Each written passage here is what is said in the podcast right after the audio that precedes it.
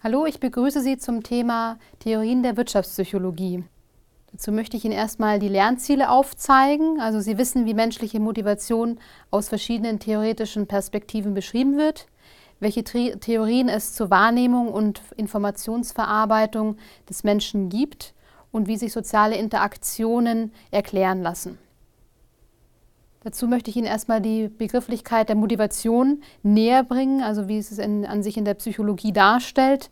Also es ist ein, an sich Motivation einfach einmal mal die Intensität, die Ausdauer und die Richtung, die die Motivation darstellt. Also wenn wir nochmal genauer die Intensität be betrachten, ist es die Bereitschaft einer Person, sich intensiv und anhaltend mit einem Gegenstand auseinanderzusetzen. Wenn wir auf die Ausdauer in Bezug auf die Motivation betrachten, es als, kann es als ähm, Prozess aufgefasst werden, in dessen Verlauf äh, zwischen Handlungsalternativen ausgewählt wird. Wenn wir die Richtung der in Bezug auf die Motivation betrachten, ist das Handeln wird auf ausgewählte Ziele ausgerichtet und auf dem Weg dorthin in Gang gehalten, also mit physischer Energie versorgt.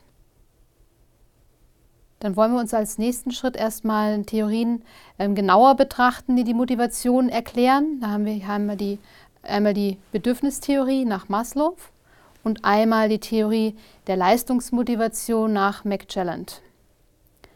Dann schauen wir uns erstmal die Bedürfnistheorie an, also die Maslow'sche Bedürfnispyramide. Die geht hier davon aus, dass wir hier eine Pyramide haben. Das heißt, hier unten sind erstmal die physischen Grundbedürfnisse wie Essen, Trinken und Schlafen. Dann geht es zu den Sicherheitsbedürfnissen weiter, also das ist materiell und beruflich. Darüber gesetzt sind dann die sozialen Bedürfnisse, also Liebe und Gruppenzugehörigkeit. Das heißt also, dass, davon gehen wir aus, dass es Defizite, Bedürfnisse sind.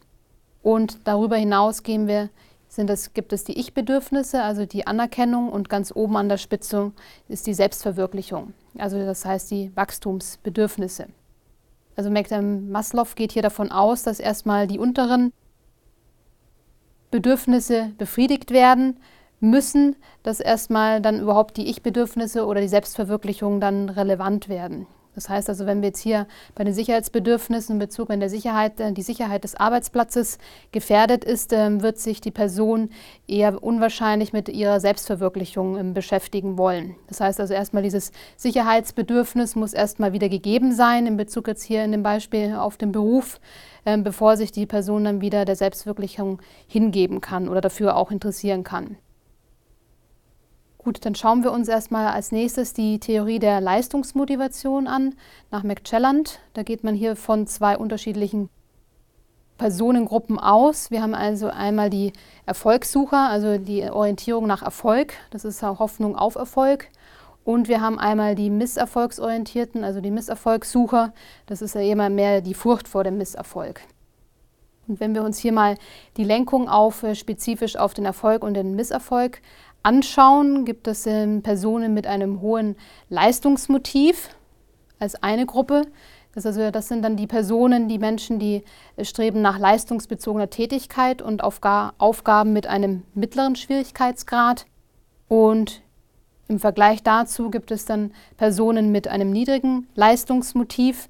Also das heißt, dass sie dann kein Streben nach leistungsbezogener Tätigkeit haben, sondern stattdessen haben sie nach, Streben nach Aufgaben nach niedrigen oder hohen Schwierigkeitsgrad. Das heißt also bei dieser Personengruppe, wenn sie ähm, sich um niedrige auf, um Aufgaben orientieren mit einem niedrigen Schwierigkeitsgrad, dann gehen sie davon aus, dass es dann nicht ähm, aufgrund von ihrer Leistung ist. Also dann, und wenn sie an hohen, auf einen hohen Schwierigkeitsgrad haben, dann haben sie sozusagen auch, konnten sie das ähm, sowieso nicht schaffen, weil die, der Schwierigkeitsgrad relativ hoch ist. Wenn wir uns die Theorien der Kognition mal näher anschauen, haben wir hier erstmal die Begrifflichkeit der Kognition. Also wir gehen hier generell davon aus, dass ähm, das eine neuronale Informationsverarbeitung im Gehirn ist. Und das ist der, ein Prozess, der den Erwerb, die Organisation, die Speicherung und den, die Anwendung von Wissen enthält. Und dazu gehen wir generell also von Kognition von Denk- und Wahrnehmungsvorgängen aus. Das heißt, es kommt hier zu mentalen Ergebnissen, wie zum Beispiel Wissen, Einstellungen, Überzeugungen und Erwartungen. Das heißt also, wenn wir uns nochmal Grundprinzipien an sich von der Informationsverarbeitung anschauen, haben wir hier einmal die Selektion. Das heißt also, Informationen von Menschen werden ausgewählt, das heißt also selektiv wahrgenommen und verarbeitet. Und wenn wir da im Bezug nochmal die Interfer Inferenz anschauen, das ist dann die bestehende Neigung von Personen, fehlende Informationen zu ergänzen, um dann aber auch auf ein Gesamtbild schließen zu können. Wenn wir uns nochmal näher Theorien der Kognition nochmal genauer anschauen, haben wir hier einmal die Dissonanztheorie nach Festinger, dann haben wir auch die Informationsverarbeitungstheorien und als drittes die Selbstkonzepttheorien. Da haben wir hier im Gesamten erstmal die Dissonanztheorie. Das heißt also, wir haben hier einen Zustand der Dissonanz. Das ist eine, ein unangenehmer psychischer, psychischer Zustand und der erzeugt eine innere Spannung. Und diese Spannung wird hervorgerufen, wenn eine Unvereinbarkeit zwischen zwei kognitiven Elementen besteht. Das heißt also, der, die Neigung des Menschen aufgrund von dieser Dissonanztheorie ist dann Konsonanz herzustellen, das heißt Einheit im Denken und Herstellen.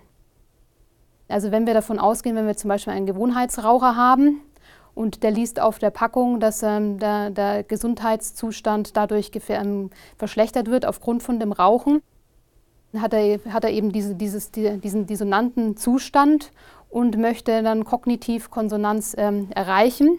Das heißt also, er hat dann hier drei, vier verschiedene Möglichkeiten. Das heißt hier nochmal Beseitigung der Ursache ähm, der Dissonanz. Da, dann geht er dann, äh, lässt er das Rauchen einfach sein, hört er mit Rauchen auf. Das ist dann eine Möglichkeit. Dann sonst hinzufügen neuer konsonanter Kognitionen. Das heißt, dass man einfach sagt, ähm, ja, Rauchen vergünstigt ähm, den, den Gewichtsverlust. Dann ist der Runterstufen der Relevanz dissonanter Kognition, also dass die Wahrscheinlichkeit von Lungenkrebs relativ ähm, gering ist. Oder die Heraufsetzung Relevanz, äh, der Relevanz konsonanter Kognition, dass man so einen guten Zustand hat durch das Rauchen. Also das wäre hier ein Beispiel für die Dissonanztheorie. Dann schauen wir uns als nächstes dann die Informationsverarbeitungstheorien an. Das heißt also, wir gehen hier nochmal äh, davon aus, von einer Inkodierung neuer Wissensstrukturen in Form von Schemata. Das heißt, wenn wir die Begrifflichkeit des Schemas nochmal genauer definieren, das ist eben, der, der Schema speichert als Wissenseinheit typische Merkmale und persönliche Erfahrungen zu einem Bereich. Das heißt also, wenn wir hier dann nochmal das Schema Hund anschauen, dann sehen wir den Hund als ein Säugetier mit, mit Fell und vier Beinen also ein Schäferhund und können dann auch nochmal das als obergeordnetes Schema betrachten. Ähm, Hund als Schäferhund beziehungsweise untergeordnete Schemata, wenn wir uns andere Hunderassen anschauen, wie, wie zum Beispiel einen Mops. Und dann zum diese, diese Informationsbearbeitung oder dieses Schema ähm, wird auch häufig dann auf, die, auf Marken übertragen. Das heißt also, wenn wir uns hier nochmal ein Beispiel eines äh, semantischen Netzwerkes anschauen, das heißt also, dass ähm, der kognitive Prozess ist ja, dass wir Informationen enkodieren, abspeichern und dann aber auch diese neuen Informationen dann bezüglich einer Marke zum Beispiel jetzt interpretieren, wie hier zum Beispiel die Marke Milka. Da haben wir so die Farbe lila, dann auch die Verpackung, dass sie lila ist, lila Pause. Und was wir dann da untergeordnet auch noch mit abspeichern, ist, dass die Milka eine, eine Schokolade ist, äh, dass sie eine Süßigkeit ist, süß. Oder zum Beispiel jetzt hier auch noch eine Begrifflichkeit als Betthupferl, was in manchen Regionen von Deutschland ähm, so die genannt wird, wenn ja, als Betthupferl Kinder ähm, bekommen eine Schokolade, um dann auch ähm, ins Bett zu gehen. Wenn wir uns dann nochmal das Selbstkonzept der äh, Theorien betrachten, davon gehen wir aus, es ist ein kognitives Schema des Individuums auf Aspekte seines eigenen Selbst. Also das heißt, wir haben hier ein Selbstkonzept, das heißt, einmal können wir uns ähm, ein Realselbst betrachten. Das ist dann über das Wissen über die eigene Persönlichkeit, also das subjektive Bild über die eigene Person, wie wir uns selbst betrachten. Und dann haben wir aber im Unterschied noch das Idealselbst, also das Persönlichkeitsbild, wie eine Person gerne sein möchte. Das heißt also, wir haben an sich eine, eine negative oder aber auch eine positive Selbsteinschätzung und daraus äh, kommt dann das Selbstwertgefühl wobei das Selbstwertgefühl etwas ähm, leicht veränderbar ist. Das heißt also, wenn eine, eine Führungskraft zum Beispiel von ihrem, von ihrem Fachwissen überzeugt ist, dann hat das eine große, ja, eine positive Selbsteinschätzung. Aber dann in Bezug auf das äh, Führungsverhalten findet es eher, dass es noch auf, ausbau, ausbaufähig ist. Also ist dann eher hier nochmal ein geringes Selbst, Selbstwertgefühl vorhanden. Dann schauen wir uns nochmal Theorien der Interaktion an, also soziale Interaktionen. Das heißt, die basierend auf dem Gleichgewicht aus Geben und Nehmen, welches aber teilweise dann auch zeitweise gestört sein kann. Das heißt also, der zentrale Gedanke an sich ist bei dieser sozialen Interaktion immer der, der Austausch. Also was wir austauschen können, ist Gefälligkeit, Gefühle oder Geld. Und dazu möchten wir uns eine mal eine Theorie anschauen der Interaktion, die sogenannte Equity-Theorie nach Adams. Und die beschreibt sich so, dass ähm, der Vergleich des eigenen Inputs und des Outputs immer mit dem Input und Output von anderen Personen verglichen wird.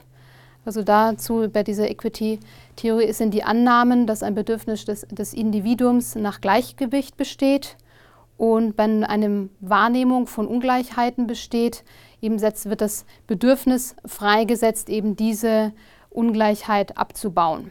Das heißt also, die Aussage dazu ist dann Ungerechtigkeiten, wenn die entstehen, wenn eigenes Input-Output-Verhältnis eben im Vergleich zum anderen nicht im Verhältnis steht. Das heißt also, wir haben, möchten eine Verbesserung des Verhältnisses durch Anpassung von Input, von dem Aufwand oder dem Output im Ertrag.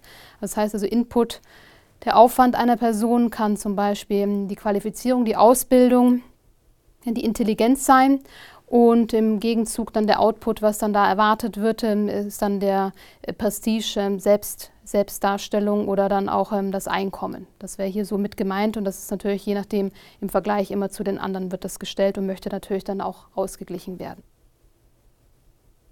Dann kommen wir hier zur Zusammenfassung. Also Sie haben die grundlegenden Theorien in Bereichen der Motivation, Kognition und der sozialen Interaktion beleuchtet und Sie wissen, wie diese Theorien im Alltag auftreten können. Danke für Ihre Aufmerksamkeit.